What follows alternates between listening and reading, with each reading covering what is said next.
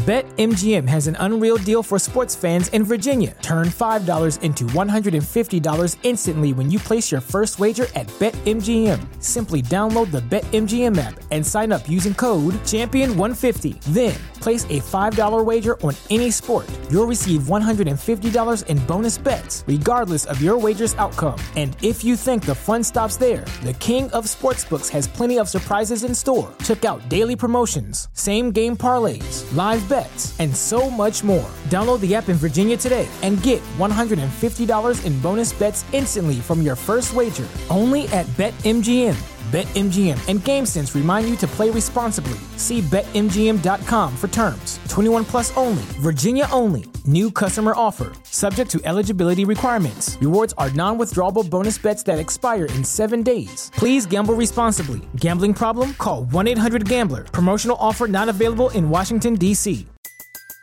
Everybody in your crew identifies as either Big Mac Burger, McNuggets, or McCrispy Sandwich. But you're the filet fish Sandwich all day.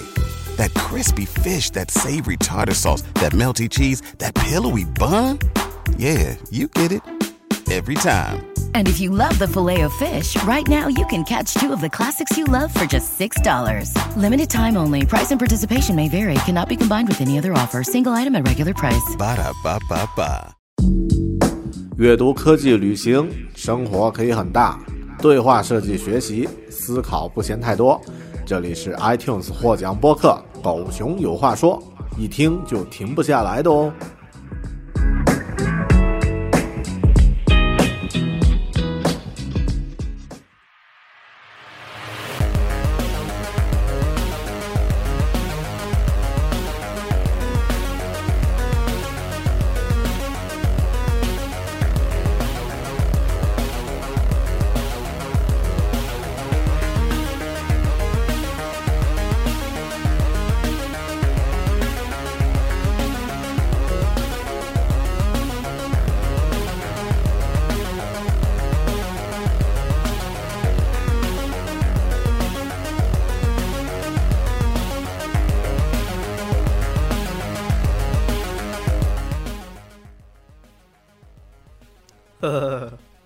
欢迎收听新的一期《狗熊有话说》，我是大狗熊，我是 你说什么？我我是大狗熊，他弟弟小狗熊。好，嗯，我是大海的粉丝大小海，为什么没有人介绍蛋蛋？呃，因为不需要他。好吧，那个今天大海老师，你介绍一下今天是一什么样的节目？对，今天呢是一个互串互撸的三 P 节目啊，真实目的就是串串粉呗，对，互相加粉。嗯，就是很多听友呢，可能既听过《狗熊有话说》，嗯也听过《蛋姐创业》或者《蛋叔无妨》，对，所以呢，今天我们呢就是。呃，在我们的录音棚请来了狗熊老说的大狗熊，大狗熊，然后一起来聊一聊，就是关于播客呀，以及我们这两档节目是怎么从这个想法变成现实的，是吧？对，就是互相捧一下呗。嗯，然后主要是互相，如果有听蛋姐创业的朋友，赶紧先关注一下狗熊有话说。他这么硬，你受得了吗？你也可以咬一下他呀。好吧，就是那其实听狗熊老说的呀，还有一档节目叫带你创业，也可以捎带手订阅一下。对。会不会真的就减粉了？会造成大大面积流失。嗯，然后那你开个场啊？开完了吗？啊、好吧，那我说吧，这就是我们主播的能力，你知道吗？嗯、我们的搭配的就是它完全是一个辅助工作，就是一个于谦老师的功能。呃，不是，它是一个音效器，因为我们的听说只听大海老师笑声就够了。哦、音效器，对对对对，嗯、效自带效果器啊。然后我就来负责哎。就行了，对对对，那咱还是这个这个主随客变吧，就先介绍一下这个客随主变吧，啊，主随客变吧，啊，然后先说先说一下这个，让蛋姐的听友了。解一下。了解一下狗熊话说到底是一档什么样的播客节目。嗯。嗯，好，那我就又非常不谦虚的自我介绍一下啊，我叫大狗熊，是狗熊有话说 Bear Talk 的播客的主播啊，那这个播客呢，大家应该。呃，看 iTunes 上也会看到啊，你这个有的时候会跑到前面做大图啊，有的时候呢会有专题，呃，但其实它是一个嗯非常苦逼的，因为是只有一个人，呃，然后在办公室里面业余录一下的这样的一个节目。嗯。呃，关注的内容呢，其实主体一开始是科技为主，后面呢会跟我个人的一些学习成长和经历有关，有旅行的，有阅读的，啊、然后呢也有一些现场活动和采访类的，但是非常少。嗯，大概是这样。嗯，听起来好像挺正的。对啊，就是从一档这个科技类节目变成一个杂谈类节目。科技的东西是因为科说不完了，是因为科技类的知识比较有限吗？啊，对，就是触探了自己有限能力的那个边界啊。所以我们呀就讨了一个巧，嗯，我们都带你创业的时候知道了，就是我们的能力有限，确实有限。所以呢，我们都不自己讲，我们找人讲。嗯 所以我们每期呢介绍一个创业者经历，让他们来说，我们起引导作用。大海老师在边上笑，嗯嗯，音效器，对对还有对对。A，还有 A，嗯，那我就提个问题吧哈，嗯。除了 A 之外，就是大狗熊，你在做狗熊有话说之前你是干嘛的呀？呃，我算是一个设计师，然后呢，呃，主体是做，嗯，应该在那个之前吧，主要还是做一个技术方面的一个宅男。嗯呃，除了设计之外呢，也有一些呃这个 Web 前端的一些东西，嗯然后主体啊、还是做交互设计。然后每天生活是什么样子的呢？生活呀，呃，大家 刚刚我们还在聊啊，就是大家如果看过那个 Spider Man 啊，蜘蛛侠的话，知道那个彼得帕克啊，嗯在开始做蜘蛛侠之前就是那样，就每天两点一线啊，这个上班下班啊，然后回家，嗯、然后如果有女神呢，仰慕一下女神；没有的话呢，啊，就就自己在家里单身狗什么的。呃，然后我当时其实是觉得做这个播客呢，算是有一个啊、有一个很偶然的因素，嗯。因为自己是算这个苹果的一个早期的爱好者，嗯嗯呃，这在零五年、零六年的时候，我就开始用苹果的电脑做做一些设计方面的一些工作。嗯然后后面呢，呃，当时推出了这个 GarageBand 的第一版。如果大家有看过那个乔老爷子主持的那个零五零六的发布会的时候，应该有感觉，就是他当时专专门在上面现场演示了一下，然后用 GarageBand 可以自己去做一个音频的节目，可以现场配音，可以现场这个马上就就输出成一段音频的东西。然后我就在自己家里试了一下，就后面嗯、呃试了一下，发现这个形式还挺好玩的。嗯啊、再之后呢，就国内出现了很多这个其他的播客。比如说我们吗？是的，小点啊，等会儿啊，嗯，我这根线有点。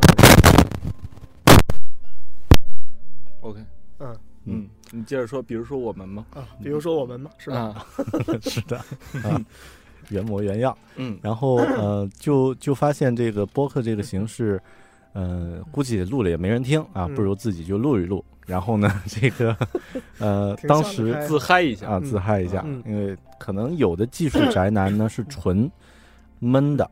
我觉得我自己呢，呃，还是有点闷完之外，有点想碎碎念的那种人。嗯，做播客可能都有这种潜在的一种气质，就是、展示欲望，对，会有一些表达欲，有一些呃展示欲，有点絮叨。嗯，然后以前咱们是没有这个台阶，或者说没有这个技术上的可能性，嗯。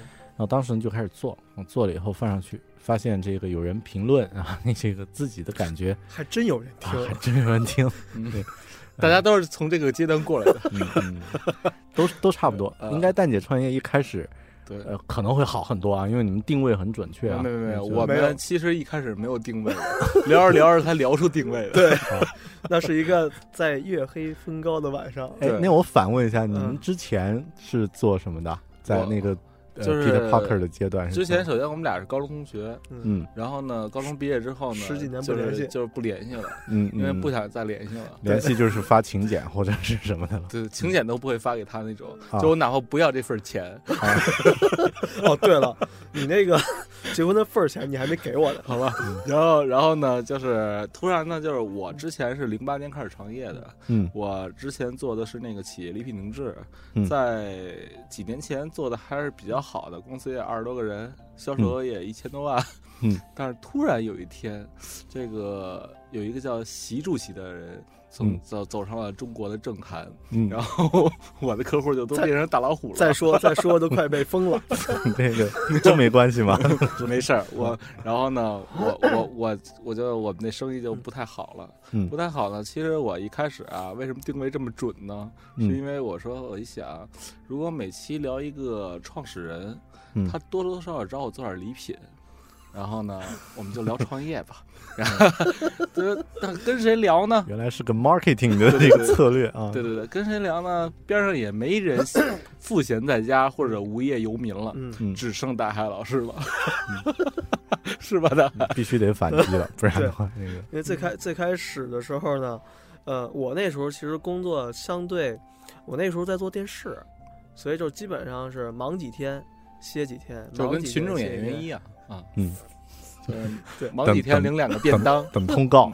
对对对，因为最开始我我是在零，他从零八年，我从零九零九年哈，嗯。零九年我是开始，那个时候我开始做，先做心理咨询，啊。我，做心理咨询师很高端啊啊，心理咨询师，然后做一段时间之后呢，开始做戏剧嗯，我开始做这个领域，嗯，看看不像是吧？不是，就是哪个领域都没做好，所以各种换呗，嗯，现在叫跨界，好吧，然后开始做戏剧，然后做一段时间呢，有机会呢去做电视节目，啊，当时有一个节目叫《谢天谢地你来了》和《喜乐街》，不知道大家看过没有？崔永元主持的，啊，当时就在那边呢做镜表演指导，嗯，当时就是跟大概是一百多个明星吧，嗯。跟他们一块儿合作过。送盒饭，啊，嗯。就是做培训吧，好吧。做，培训，嗯，包括什么黄渤、李玉刚啊这些都有过接触。那为什么从来没有过在蛋姐创业露出的这些名人呢？什么？就是你，你送完人盒饭，为什么从来没有一个嘉宾是上过蛋姐创业呢？因为如果叫大海创业的话，他们就来了。好吧，他认继续。人，嗯。对，所以呢，当时呢有这么一个机会，然后他说那个要做这个事儿吧，然后其实刚开始觉得这个事儿不靠谱，因为第一天呢，他跟我说我们今天呢约了五六个人来聊这个事儿，结果最后来了仨人儿，一个我，一个他，一个他姐，都是实在是我那天是正好那天下午有事，就在就在公主坟那块儿，嗯在附近我就过去了。嗯然后他姐我不知道是因为什么原因，是为了同情他这个弟弟还是怎么着，反正就过去了。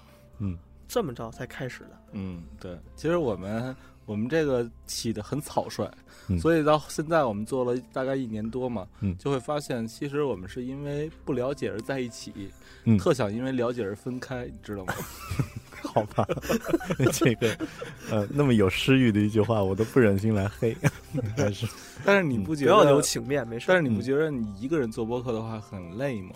嗯，肯定会。嗯嗯、其实当时为什么我我其实特别羡慕你们啊，就是这个能够有一个很好的搭档啊，嗯。那、这个互踹也是很好的这种嗯。这种这种呃配合的这个状态。嗯。呃，我最初做播客呢，其实也试过，就是一开始就找嘉宾找搭档，嗯。但其实发现呃很麻烦，还有做了一个相对长远一点的考虑，因为我是生活在昆明啊，嗯这个一个八线城市，啊、那个呃约人吃饭很容易嗯嗯。啊、反正都大家都静，嗯。然后呢，这个约人吃火锅很很很很快，嗯，约人做节目啊，这个就有点儿呃过了，就是会会觉得一次两次好像 OK，嗯。时间一长呢，就就会发现选人很麻烦。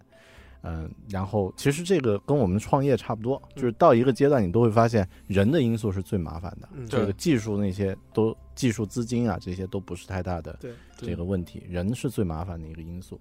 然后后面就发现，要不我就最小化，我就一个人嘛，反正就嗯就聊。然后我这一个人的话，其实很多人会觉得没故事，或者没有什么太多可以讲的。我当时一开始发现会有这个阶段，就是头二十多期的时候嗯会发现，讲些什么呢？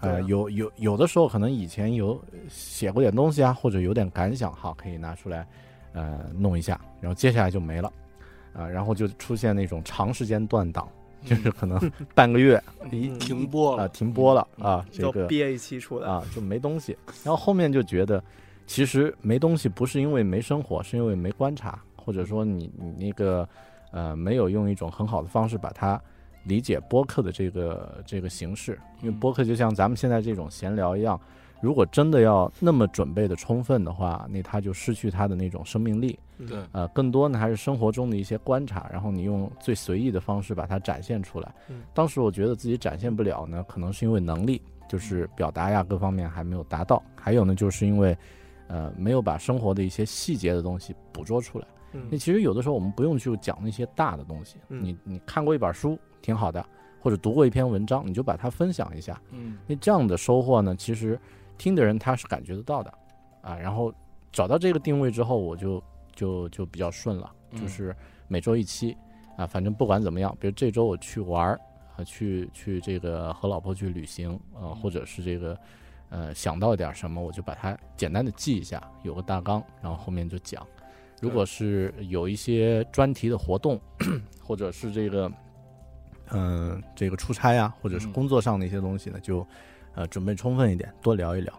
呃，比如说像作为苹果的粉丝呢，啊、之前有开发布会的时候，一般我第二天就就专门录一期我。听过啊听过，还有实时的现场录音什么的。呃，嗯好像 好像没有是吧？我不是不是，我真听过，他有的是有现场的一些分享呃录音，对嗯，有做过一期那个印象笔记的 Evernote，、然后嗯。苹果的那个也，呃，当时做，然后做了以后呢，其实，呃，包括那个当时 iOS 七刚刚发布的时候，嗯。其实国内全部在唱反调，就大家都觉得这个是什么鬼东西，嗯。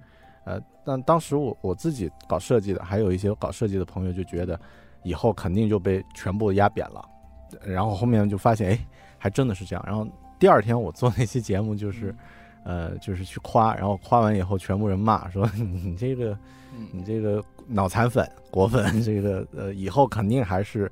呃，这个拟物化的风格如何如何的？那嗯到了现在，其实我们看到的这个应用呀，这个软件都是这种风格。对，所以我觉得播客就是捕捉到那种，呃，你最生活的一些感悟、体会，然后通过音声音这个介质分享出来，嗯，把握这一点，其实就就很好了。不过你还好，一个人录啊，嗯不牵扯到一个什么问题呢？就是比如把嘉宾约到家里，嗯嘉宾还得脱鞋盘腿坐那种问题困扰。我们刚做播客的时候啊，确实就是，嗯，先是外边找朋友蹭蹭棚，啊，然后再到后来呢，嗯就是发现蹭蹭棚蹭棚的成本也挺高的，然后不如在我们家里，还得得还得请咖啡。对对对，嗯不如在我们家里，然后就真的就是坐地上。谁来了，甭管多大腕儿，嗯，什么样的 CEO 头衔儿，都是来了我们家先换鞋。啊？先先有个然后您往地下往地下一坐，对对对对，所以这就一开始给我们带来一些困扰，啊就是比如说你真的现在互联网很火的那种，像叫个鸭子曲博，嗯，然后人高马大进来了，新拖鞋什么的，你嗯会觉得呃这样有点儿戏，所以后来我们通过这个半年在我们家的艰苦卓绝的斗争，嗯然后然是跟谁的斗争？嗯，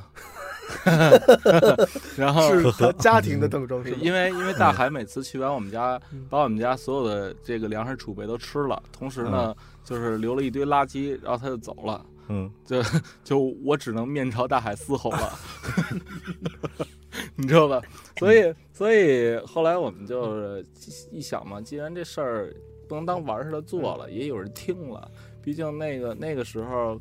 可能我们做播客的时候，已经播客好多年了嘛，嗯。嗯，就是去年一四年那会儿，一四年开始做，对，一四年嗯。六月，对。已经已经已经，其实播做播客已经算有成熟的一些节目了。嗯。对。然后我们那会儿居然会有人听，所以就想干脆把这事儿做的正规一些，嗯然后就进一些正规的设备。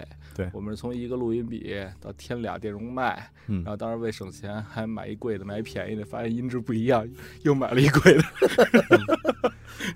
只能都用贵的了。对，然后然后后来就是在创业大街嘛，我们就是谈了一个地儿，大海嗯当时天天去跪舔大街上的主几个领导，嗯就是跪着舔那种。嗯然后领导说哪儿都，舔，对对对，主要舔主要舔下身。然 后然后领导说得了，看他们也不容易，就给我们挪到今天这么一录音棚，这么一个不到十平米的小地儿。嗯啊，今天我得给听节目的朋友描绘一下，我现在在他们这个创业大街的楼上，然后一间，呃，里面非常信息量很大的一间很，其实很专业啊。你这它指的个信息量就是乱，对，就是信息量啊，想找支笔都找不着。很大，呃，贴满了照片儿，然后有呃几个创始人的，有嗯。粉丝的啊，有这个线下活动的一些照片儿，对。也有粉丝画的画是吧？这个漫画像，不过狗熊，你仔细看一下的话，你会发现，都是大海老师的话，都会挡住半张脸的，啊。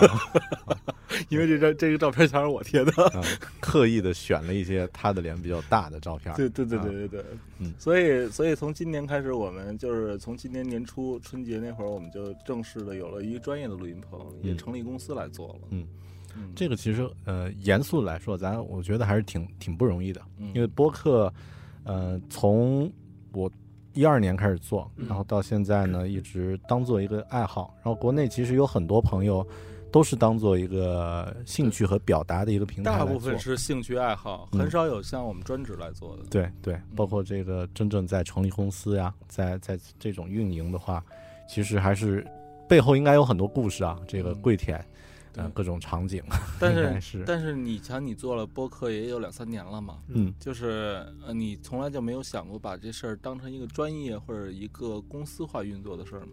嗯，我有想过当做自己的一个，就是可以多花一些精力的事业在里面，嗯。但是还没有想好，就是具体它通过什么样的呃公司化的方式吧，来来操作。因为，呃，如果是关注在一个个人的成长方面的话，其实这个就就属于一个比较模糊、比较泛的一个领域。嗯。那可能别人跟随的是我个人的一些经历和、呃见见闻嗯。一些见识，他不会像这个丹姐创业这样一个非常精准啊，然后地方也很精准，创业大街，然后这个话题也很精准，来的人也很精准，听的人也很精准。那这样的话呢，其实就非常适合用一个比较严肃的方式、商业的方式来运营。我那个呢，其实有点像一个旅行的个人的一个生生，嗯，说的文艺一点，就是生命的旅旅程。啊。音频日记，啊，跟着自己走。但可能有走到一个时候的话，他会他会蜕变一下啊，嗯。就是会赚点钱，或者是这个 拉点粉，或者是做点其他的一些一些转型。但现在的话，我觉得还还可以继续，就是继续再走一走。你可以聊聊，就是你在做的时候经历过哪些阶段吗？对啊，嗯，呃，各种自我怀疑，然后呢，嗯、被负面的评论，呃、具体点儿。呃，很多人说我那个 太啰嗦啊，就是当时很多人做节，呃，就是我们都有收过那个播客的评论的那个那个感觉嘛，对就是一开始看评论很很激动啊，对，两三天来一条啊，那这个也很也很激动，然后一看呢，嗯，这个节目很好，就是太啰嗦，嗯，好吧，然后节目很好，特别适合睡前听，就听着听着就关了啊，就是就就睡意。所以你们收听量都是那个没关睡着了反复播是吗？对，对，它会有一个积累啊。然后呢，就就这些评论，当时我其实一开始还挺在意的，因为他打打中我弱点了嘛。嗯然后后面就发现，哎呀，其实你就认可就好了。嗯你越不想什么，就越来什么。嗯对然后你越害怕什么，也就也就说明这个东西的确是你的弱点。那这个有过这个阶段，就觉得自己不专业。嗯然后其次呢，就刚刚说的那个，好像没有选题可以讲了，没有内容可以讲了。嗯那这个这个时候呢，呃，就做了一些调整啊。然后其次呢，其实其实还会有这种怀疑的这个阶段，就是觉得，哎呀，这节目到底有没有什么意义呢？因为嗯。同呃同柜台不一样啊，就是我的我建台 建台，柜台，呃，你们要说我淡是吧？啊，从呃同同同你们不一样，就是我的那个个人，因为是在这个八线城市，嗯。就很多时候别人不太理解你在做这个事儿的意义到底在什么地方。嗯。啊，他不会像这个呃咱们这个北上广的朋友呢，更多他是呃同好很容易聚集，嗯。就是有共同爱好，呃，有共同的想法。可能你在你所出生的那个小城市是一个异类，嗯。但那个没关系啊，就是你能够在这儿找到同好。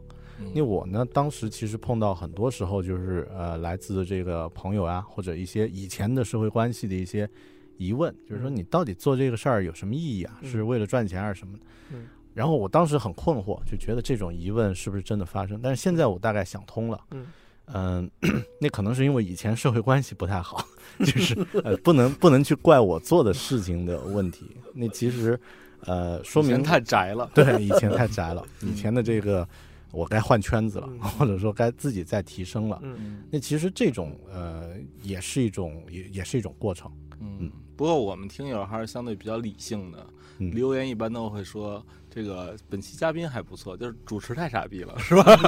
对，尤尤其是比如说有人原来是作为一个底线。对还有人说，那你这个说话里边，节目里能不能别带这么多脏字儿？嗯，比如说操比如说操，啊，嗯，当时你怎么回答的？然后然后我没回答嗯，但是很多听友呢说我们就喜欢听操，怎么还不来啊？就就等着那个词。所以所以啊所以就你会发现，其实真的不管你做什么，都有两种声音，一种是夸你好的，一种是夸你不好的，说你不好的。对，所以那就看你自己心态怎么调整了。最开始我刚开始的时候还比较激进，有的人真真真特脏的那种。嗯，就是拉黑。呃，我嗯不不我不我不会比他更脏的跟他跟他聊天儿，啊 所以他能做播客嘛？对然后但是后来一想，算了，就是你骂我是爱我嘛，对不对？想多了，然后，然后，然后，现在我们其实也做了很多跟粉丝互动的事儿，比如说嗯，我们会做微信群，现在我们有五六个五百人的微信交流群，听友的，还有三个千人的 QQ QQ 群，嗯，然后，但是你会发现很多微信群建起来，它真是一上来刚开始的时候，大家会讨论你的节目呀，讨论一些嘉宾呀这些话题，但是越来越水，越来越水，慢慢就变成饿了么和滴滴打车的群了。啊，大家一起抢红包。嗯，所以就是这块儿，你遇到没有遇到什么困扰？就是你没有，你有没有建立一些狗熊有话说的体系呢？嗯，粉丝维护其实还是有一些，但这个跟个人经历有一些关系。嗯，因为我自己是一个人在做这一块儿的工作，然后本职还有一些 就是 daytime 的这个事情要去、嗯要去完成。你这样的话，其实能够能把具体每一期节目做好，呃，做的稍微呃认真一点，已经花了很多时间。嗯但这个呃粉丝互动这一块，其实我我之前也有考虑过，嗯呃，那这个发现国内也有一些呃这个播客圈的朋友，他们做的特别好。呃，举个例子吧，就是一个讲鬼故事的一个播客，嗯然后他呢，我就不不点名了啊，嗯那个呃他的那个粉丝呀，就是交流特别有意思，大家续写故事呀。然后这个呃画画呀，然后组织这个呃节目的分享呀，呃，就是搞得特别的风生水起的感觉。嗯那我自己呢，现在呃弄了一个微信群啊、也是两百人左右。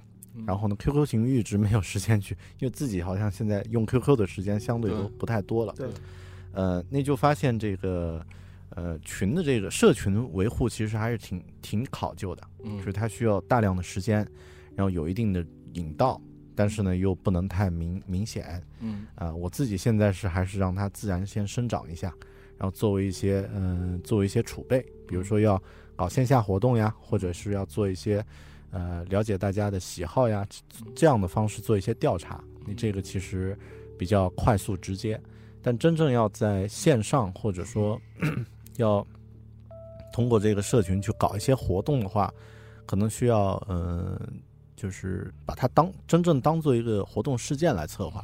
那个就 嗯就需要花多一点的精力了。对，那说到活动的话，你们这两三年办过一些线下的一些听友的见面会什么的吗？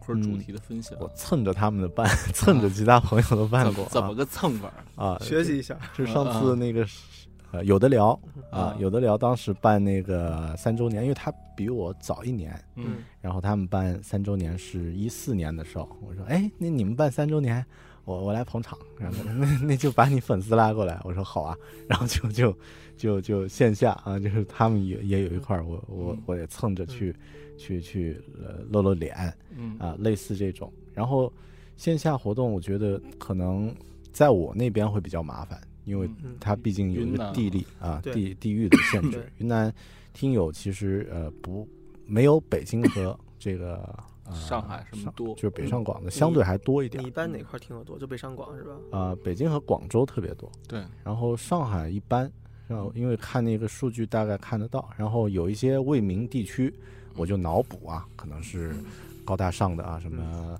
呃迪拜、啊迪拜啊，这个啊呃洛杉矶啊、阿联酋呀，阿联酋啊那些酋但是其实那些未未知呢，就是中国地图上找不到的一个小村庄。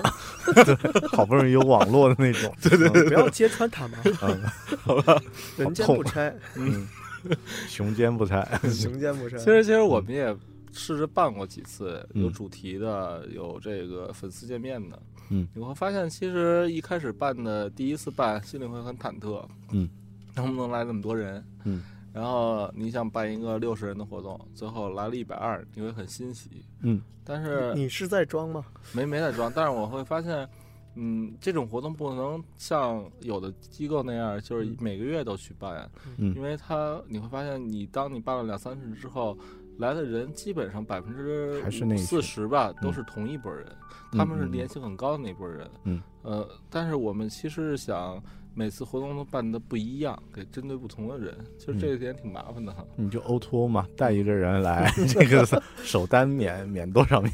对对对，嗯所以就这块的话，呃，咱咱们就聊一些就是平台方那些的规则数据。嗯其实平台方之所以能给咱们这些播客推荐位，不光是看你的内容够不够好，嗯还要看你能不能给他从站外带来流量嘛，对对，对吧？嗯你站站外带来足够的流量，他才会给你站内的流量。嗯，所以这块儿我们也在想有没有一些好的办法，能通过咱们站外线下的努力，然后给平台方带来流量，从而换取他们的内部流量。嗯嗯嗯，我个人突呃就是有个临时的想法啊，因为咱们这个。嗯，线下活动其实主体还是受空间的限制，对还是受这个地域，对啊、那这个人如果一在一个空间呢，当然是有好处的，就是你会觉得嗯。啊有同好在一起，但其实反过来讲也会有错觉，就是你会觉得好像全世界都在关注这个事儿，嗯，其实不一定。嗯。比如说，呃，我个人来到创业大街感觉特别好，嗯因为这个都是很有朝气的这个同龄人，嗯，啊这个九零后，像我们这种九五后啊，嗯这个嗯。零零后，这个像我们这种没包括你，呃，嗯。你是作为嗯。呃不说了啊。啊，嗯。就是就你会发现，哎，呃，特别好，然后年轻的人都在做一些积极的事儿，嗯。但到底这个人群，其实我觉得还是很有限的，嗯。因为它只是一个城市的其中一部分，虽然它能量很大啊，因为这里集中了资金，集中了人才，对。啊，但但毕竟不是所有的人都在关注这个事儿，因为我觉得像播客或者说像做媒体的这种呃活动呢，其实也可以呃试着用网络这种载体来把你觉得有价值的这群人呢，嗯。呃，建立起一个联系，然后呢，通过兴趣先进入一个圈子，就是嗯。建立一个圈子，然后最后大家还是要通过友情和一些私人的温度和关系啊，把它凝聚在一起。那这样的话，它才持久，才长久。嗯。呃，如果每次线下活动，其实可以预想的，嗯。来的人应该都还是那群，因为真正能够，呃，喜欢大家节目，就是嗯。达到能能来到现场捧场的人，肯定是铁粉，嗯。就是肯定是特别喜欢和和这个，呃，而且很积极的这群人。嗯那这群人呢，我觉得，呃，他们是种子嘛，他们就会会去发挥自己的这个周边的朋友什么的，但这个呃空间就限制了。比如你们上海的朋友可能就很麻烦，就不可能来，对，对广州的也来不了。嗯那这样的话，是不是可以通过一些线上，然后呃有一些主题，有一些互动？嗯你这些方式其实要根据呃各自的定位不一样，因为我我的形式可能会通过一些阅读呀，或者通过一些这个呃技术领域的东西呢，来来呃来给大家作为一个可以互动的这个讨论。那我们的领域呢？嗯创业家下三路，啊，对啊。然后，所以其实，在做自媒体这块儿，很少有双向互动输出的，都是单向输出。对嗯嗯，其实我们也想跟听友一起互动嘛，对对吧？对，其实我刚才说大狗熊说的那个问嗯题，就是我觉得线上可能是一增强到线下是一个从弱关系到强关系的过程。通过线上，通过不同的活动和内容哈，呃，大家先建立一个联系，嗯然后线下呢，通过大家亲身的交流，把这个关系变强，可能是这么一个过程。然后再用线上持续的喂养和输出，嗯。嗯也许是这么一个过程对，我再补打断一下，补充一下，就是有一个我刚刚有个想法呀，就是我们传统的这个培育呃人的关系呢是呃，如果是你是线下的话，是逐步的，然后通过一个慢热，然后培养起来，就变成从弱到强。嗯通过线上呢，也是从弱到强，然后慢慢培养起来。但现在这个网络时代，其实有一种可能，就是什么呢？像那种星际穿越一样，嗯就有一个虫洞的感觉。嗯啊，举个例子，比如说你们蛋姐创业有一个听友，他在昆明啊，那这个你是说你吗？啊不是，并不是，呃，是我这周成为你们的听众啊，那个并不是之前啊，呃，太太太直接贱了，呃呃，不跟人类计较啊，嗯。呃，那那之前如果他他是你们听友，那呃他的那个圈子，他培养朋友的关系是从弱到强，嗯。然后他在线上呢，其实也是从弱到强。嗯。但如果他有一个，比如说他有一个很强烈的创业的诉求，嗯。然后他觉得当地没有任何人理解他，嗯。那他听你们节目，可能他就觉得突然一下就找到组织了，然后可能你们通过一两期节目就快速的在他们他心里建立了一种信任关系，嗯。然后就变成，呃，他觉得你你们说的和他心里想的是是非常的契合的，嗯。就有点像女生找到闺蜜的那种感觉，嗯他嗯。呃找到组织的感觉，就突然就建立一个强关系，呃，那这样的话，我觉得是突破了以往那种就是从弱到强，从弱到强对，好多听友确实是这样，就是啊。说听完我们这节目去创业了，啊。你你听完这个话，你压力特大，你知道吗？啊，因为感觉你改变了别人的就是你成了一个传销组织，别太当真。把人掰弯了，你知道吗？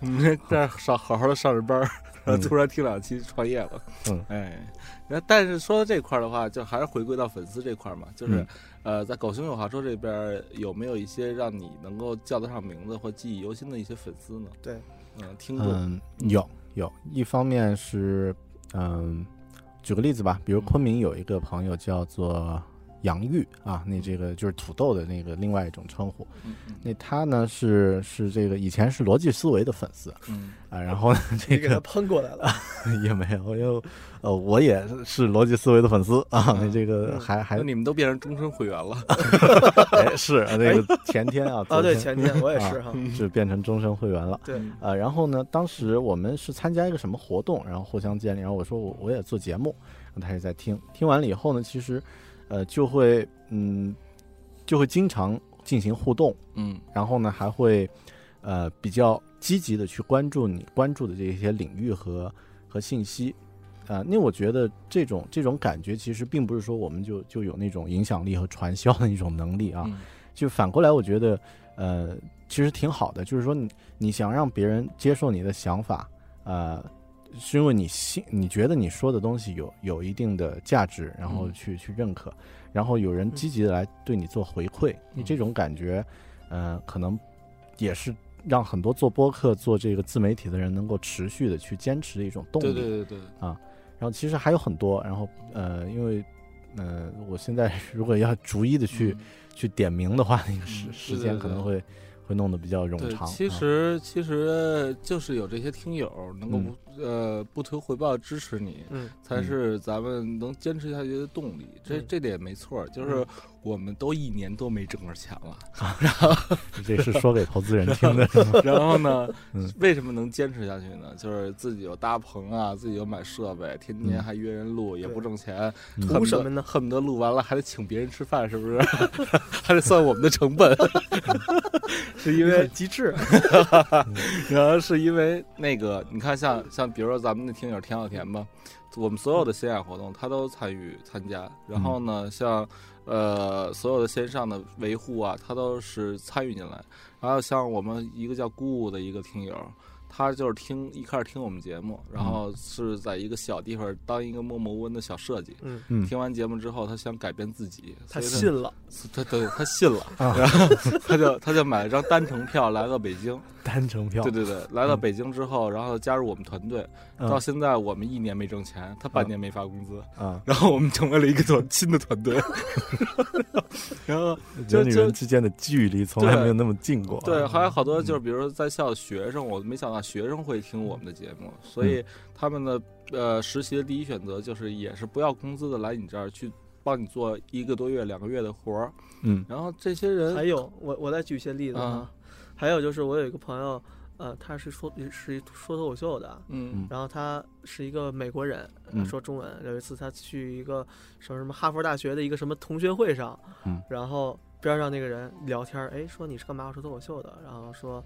提到了，哎，那个我前两天昨天刚做一节目啊，什么节目？了解到，原来那也是我们的听友，嗯嗯啊你明白吗？是哈佛大学校友会的，从来没有想到这一点，就是你这个文化水平，还有一个还有一个英国的姐姐呢，呃，天天就是每次录完谁嗯，只要直接微信告诉我这个嘉宾怎么样，那个嘉宾怎么样，这个嘉宾好，那个嘉宾太水怎么着的，哦，是吗？嗯，英国的。然后，所以，所以，所以，就只有这些东西才会让你在不挣钱的情况下坚坚持嘛。嗯，感觉对自己也上瘾了，对，对，对，对，对。其实我们现在就图个名，不图利了。真的吗？呃，所以呢，咱谈最后一点，谈点猥琐的，就是谈谈利吧。对。嗯。就是嗯，现在其实大部分的播客呀，他不像做视频的那帮人，嗯，他能迅速的见到钱或者见到广告收益，嗯，因为本身像优酷它体量已经很大了，所以做视频的一个内容生产者的话，他很容易拿到跟优酷的分成，嗯，但是音频这块儿吧，它本来体量就小，对，嗯对，而且呢，就是呃，需要播客自己去做内容，同时要去找广告主这件事儿就很扯淡。嗯，然后再有呢，就找的广告主，你说收个三百五百的，还得给人开发票，不值当啊。嗯，对吧？对啊，然后你如果要录嘉宾的话，收费的话又不能保证你的内容，嗯，所以其实很矛盾的。你这块儿你怎么解决呢？嗯，人家自己一人说嘛，啊，不是，他主要他有主业，有有人给他发工资，不像咱们。嗯嗯，其实我觉得这一块儿我们可以退一步看，我我觉得现在国内的这个播客虽然很多啊，但其实这个市场还大得很，或者说这个还体系还没有远远的被建立起来。嗯因为我们仔细想呀，真正解决了播客这个制作的这个技术的壁垒的，也就是这两年呀。之前我们连存放服务器的空间都没有啊，之前连像荔枝、喜马拉雅这些平台都没有啊。最早必须自己找一个服务器，嗯自己用 WordPress 或者是用其他的这个把那个 feed 建立起来，嗯然后呢，这个去更新，去发布到这个 iTunes 里面。嗯，其实技术上就已经很很苛刻了。那这个还只是纯技术，还不涉及内容，还不涉及到分发的渠道。对那这个过程其实也就是两年吧，两年到三年内嗯建立起来的。那呃，还有呢，就是说咱们中国人呢已经习惯了那种播音腔那么多年了，嗯对，其实脑子里是想听有价值的声音和真正的人想听操呗想，听操，想听到呃跪舔，好吧？啊，这期必须打脏标了 好吧，要是把他们标签儿都从 Podcast 里变了。啊！是，那这个呃，我觉得这一块市场其实还挺大的。那这个，但现在有两个直接的问题，就是一方面呢是，呃，听播客的这个人的数据，它不会像优酷或者是土豆这种是精确到个位数对啊，就多少人看了，多少人如何。那这个收听的这个节目的人，他有一些是间接收听的，嗯有一些呢是这个数据上现在技术还无法精准的统计的，那这个是有一个有一个问题。那其次呢，就是声音这种介质呢，它不是呃那么容易解码的，就是它的信息不是一来就展现在你面前，嗯你必须要去听完才知道。对，它不像图文或者视频那种那种一目了然的形式，嗯就是商业的东西，它需要精准的东西才能承载。嗯呃，这是第一步嘛。但是声音它有一个很重要的呃好处，就是说它可以建立信任，嗯还有呢就是说它粘性非常大。嗯，一旦听到这个习惯形成这个声音的这个嗯呃听众以后，他不太容易去改变。嗯呃，就像我们经常会说，我是听谁谁谁老一代艺术家的节目长大的，单田芳，对啊，那嗯这种感觉其实是，呃，其实是非常宝贵的嗯。在以后这些大浪，呃，这个打完之后，那可能它能沉淀下来一些东西。嗯那我观察国外的这个播客呢，有有几类，嗯，一类呢，它是嗯本身是这个呃，就类似我这种，就是不呃，目前是个人或者是比较定位比较散嗯啊、那这种这种，比如说那个 WTF，嗯那个播客，那个播客是一个美国的一个教授嗯他做的，然后每期就聊自己的东西。但是他这个节目特别牛，因为呃前段时间奥巴马去他的节目上上了一期，啊，还是奥巴马飞去他们家，在他们家自己做了一期，呃，以后我我后面我转给你们，让大家 提提劲儿啊，就是做播客还是很高端的。我就等着习主席来到我们家，然后脱鞋坐地上 录一期节目了。把礼品公司事情又盘一盘啊，盘活。创业这一块儿不是应该是克强总理管的吧？啊，我跟克强总理前两天握手了。嗯嗯，手还没洗吧？没有啊，因为克强总理老来我们这条街，对，所以老能蹭到这个握手的机会。啊，今天又又又来这个管理国家，对。对对对，那接着说啊。啊，对，然后那个呃这种形式它不考虑商业，那这样的话其实呃也当做一种独立的声音啊，它它存在。那还有一类呢，我觉得是呃还有一类它是一些这个呃就是收费类的延伸。嗯，比如说有一些作者他写了书，他可能在博客里面去讲，然后大家是关注他的商品，商品就是间接的当做一个呃 marketing，就是当做一个营销的一个手段啊，就像最初成立蛋姐创业的目的一样啊，就为了卖卖礼品。但这个我们不外传的。对，其实罗思维也是这个意思嘛，你可以你可以把它。变成播客的话，音频大淘宝，对，大当当，对。对。对。然后，如果直接把声音变成商品，我觉得这个不太现实，或者说目前没有没有发现一种很很很好的形式。声优，声优，哎，好像献献花嘛，啊，对，呃，女主播，对对对对对。对，那这个哎，这个也是啊，这个也是直接把声音当做一种形式，嗯，呃，当做一种商品的形式，因为我觉得。呃，可能可能可以发现的形式还有很多。那播客如果要盈利呢，或者周边产品，对，它可以当做一个一个渠道。它如果直接当做一个商品也可以。像有一些国内播客现在要搞会员，然后搞这个呃订呃订阅的这种会员专享的节目，其实这些也是一种尝试。嗯，而且呢，它呃做播客的这个成本相对来说还是比较低的。对，就是它不会像做视频啊这些需要。一大帮人，然后需要很多的投入。那我们如果把这个成本尽量控制一下的话，其实也还是能够把它持续长期的做下去。所以我觉得盈利的可能其实还是还是比较大，而且有很多选择。不过你觉得这个像能跟视频一样，等着平台方做广告分账的时候还会长吗？嗯，我现在其实对这些平台方呃还是有点意见，就是一方面，嗯。像呃，但是这个主流的这些平台方啊，其实他们有一些数据，呃，就是还是很大的，流量很大的，但真正反馈到主播个人的时候，就就会变得变成毛了。啊，就是变成那种 以毛为单位，你会觉得，呃，如果真靠这个指着指着它赚钱的话，那那得那得猴年马月的感觉，对，连西少爷都吃不起了，对，然后呃，然后我觉得平台方他更多还是。目前应该还是，它需要有流量，就像这个各位刚刚说的，是需要有流量进来。啊，你说的真名了，没事儿，没事儿啊。哎，是第三个主播，艺艺名是 真名叫蛋蛋，艺名叫耿伟，是吧？好，嗯，我觉得平台方分账可能需要平台们自己先把这个局面先稳定下来。他才会，因为现在他们应该也在扩张的阶段，对，就像那种喜马拉雅和荔枝之前那种互相撕的这个状态，对，这些状态还没有停止的话，他们注意力也不会回馈到精准的内容上，啊，还还处在呃去去掠夺的状态。但是当他进入突然发现啊，这个还是需要有优质的内容沉淀下来的时候呢，呃，那个时候主播的这个声音才会才会慢慢的变得更重要一些。呃，那国外呢？呃，至少像呃美国呀这些地方，他们的这个独立的评论，包括当年的博客，呃，其实都非常有影响力。那播客呢，也是其中的一块儿，也是一种呃这种独立评论的文化，因为是允许和鼓励这种呃第三方的声音出现的。那国内呢，我们现在慢慢开始有这种呃有这种状态出现了，以后应该会更好。嗯，再熬一下。啊，就是 对，再再坚持一再坚持一下。对，不过同时这块儿如果有听完这档节目，想自己也做一个播客的话，真的不建议他去跟哪个平台去先独播。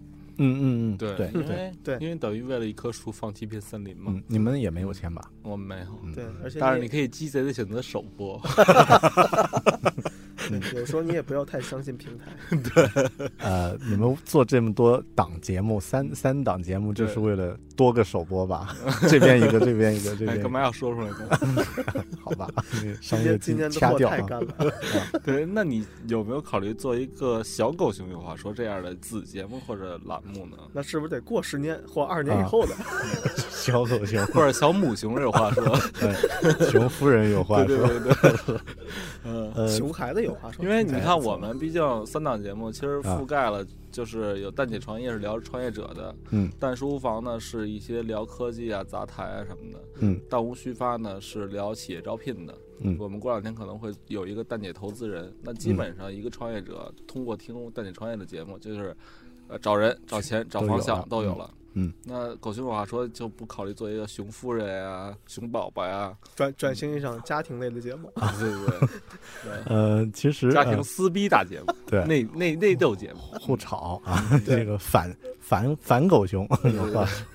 呃，其实我还真真有这个打算，就是做一个呃阅读为主的，嗯。因为之前我发现就是自己做呃这呃这么多期节目呢，有一些呃分享一些书的一些个人经历感受呢，嗯。其实呃这个反馈率还挺好，然后呢这个 互动呀这些数据还不错，嗯。还有呢就是说这个事儿可以促进自己去多增加一些呃做增加一些知识上的一些积累嗯。啊，所以我想明年呢单独开一个就是阅读类的，嗯。啊，去分享好书的这个节目。但是这个，嗯、其实我们现在很多人都发现，读书这件事儿会觉得变得变得比较奢侈了，嗯。就是花的时间也也多，然后主要是人不容易沉淀下来。嗯啊，其实好的东西呢，我觉得并不只能看文章啊，因为现在虽然获取这种文章信息很很快，嗯。但是如果你能沉淀下来，呃，有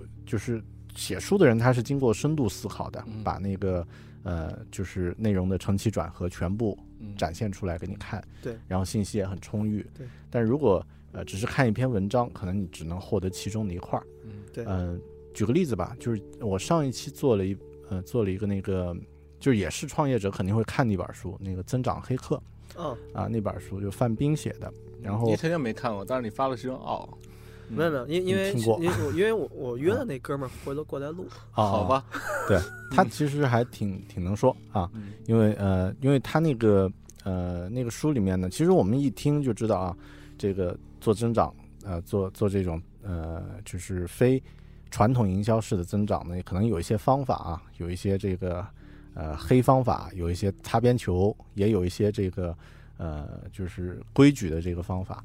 那呃，你看一篇案例可能知道有有有这样的一个故事，比如看那个 Airbnb，你知道它它有一个把那个收藏换成一颗星，然后那个增长率就呃增加了百分之三十多。嗯但这个只是一个案例，其实真要把这个领域了解清楚，需要有大量的案例和和背后的东西啊。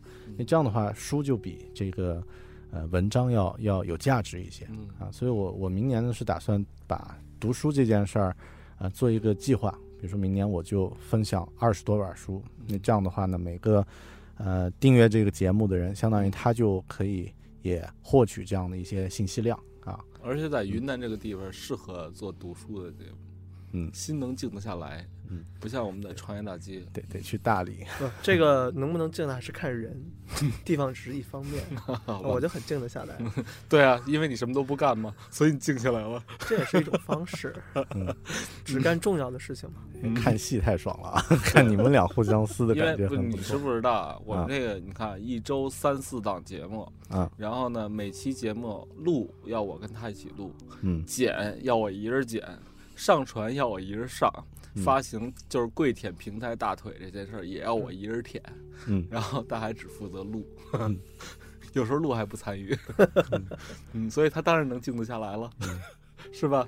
对嗯然后你在节目尾声就没有一个对 partner 的抱歉或者就是忏悔的一些东西，在今天的节目里表达一下吗？嗯，有吗？你在说什么？就比如说你就是今天是一个直击内心、走心的节目，嗯，你这一年多，你有没有对我的一稍许的内疚？你今天能在节目里说一下，让就两两个节目听友，嗯，也看到一个真实的主播吗我。觉得嗯，那可能是作为咱俩的最后一句话，我会说的。我期待这一天，听到这句话。可以，留一个念想。对对对，嗯那就是希望明年这会儿，如果狗熊再来这个创业大街的话，嗯，嗯还能看到有蛋姐创业这么一档节目。嗯，一定会把这栋楼收掉啊。不就是有的话，还能看到我或者大海还在一起，好吗？嗯。然后你也说一下是这个一个剧狗熊有话说的祝福啊。对呃，嗯希望呢，狗熊呢，明年呢，可以有一档有一更好一档有一档读书的节目，然后嗯。慢慢的，熊妈妈的节目呀，小嗯。小狗熊的节目呀，也都可以开起来。嗯，感觉像云南一只黑熊精啊，那个呃，开始开始这个呃 繁衍家族的对对对。感觉了。，嗯。其实也也特别希望，呃，播客这个事情，嗯可以去让更多的人关注起来。对对对，关注嗯这个事情，因为我觉得播客其实跟其他的方式都不太一样。嗯播客的话，呃，它更多的是一个陪伴，对吧？嗯是一个嗯陪伴，它是嗯、陪伴着，就是作为主播来讲，陪伴着听友一起成长的一个过程。这段是这个是我自己的体会，嗯。对吧？对，所以呃，现在还没到播客间互相撕逼的时候，大家先一起把这个播客这个市场做大，蛋糕做大，然后让用户培养出用耳朵听节目的习惯。先是有台，对，对先是有有台，明年咱们再变成第一台，好柜吧？台，嗯，大家也多收听一下，因为特别是这个没有听过蛋姐创业的呃这个听友呢，嗯呃关注一下这个节目，因为一方面呢可以获取最直接的这个创业的信息，特别是两位主播人就在创业大街的楼上啊，楼下就是呃办证儿的这个的 啊，全套公司手续。呃好像你们是楼下是 A 轮，楼上是天使轮，对，楼上天使轮你，听听嗯。这个公，司，而且各种孵化器啊，什么三十六氪啊，这种知名的创业公司都在这儿。都在这边嗯。对。就，是这些信息呢是非常精准的，但最终呢，就是，呃，我觉得年轻人也不用那种呃考虑太多去做事儿，但是还是要考虑一下自己到底是什么样的人，嗯要做什么样的事情。对这个问题考虑清楚，你创不创业，呃，或者是呃其他的一些人生的重要选择呢，你会更更准确一些。对，找到方向。嗯对然然后后蛋姐的听友呢，嗯也可以去听一下《狗熊有话说》。对嗯，对，你可以听到，嗯，说听到什么？就是其实你可以听到一个 大狗熊很啰嗦的人。的很啰嗦的不标准普通话的，对对，他他 真实的一些感受啊，一些心得呀，包括他会经常录一些现场的一些分享的一些东西，加上他自己的一些类似批注啊什么的。对，嗯，嗯而而且其实尤其是比如说苹果类的或者是嗯 IT 类的一些信息，嗯它这边也特别的多。那看起来真是一个第一台哈。好吧，我我还是读书好了啊。好吧，嗯那个呃，那最后最后咱们再怎么着说说句 slogan，你们有 slogan slogan 是什么？呃，你不是现在才想吗？我还真现在在想像我们说那个蛋姐创业，下期再蛋，这是我们那个 slogan。对，啊，我一般就谢谢大家收听《狗熊有话说》，下期再见。嗯。那我们就一块儿呗。行，谢谢嗯谢谢大家收听《狗熊有话说蛋姐创业》，我们一起下期再蛋，对，嗯，行吧？好，嗯来，然后然后呢，那先来狗熊老师来，呗，啊。嗯，都行啊。嗯，好嘞无，所诶，谢谢大家收听《狗熊有话说》加蛋姐创业，咱们下期再蛋。好，嗯。下期再下战，期再战，嗯，嗯，拜拜。拜拜。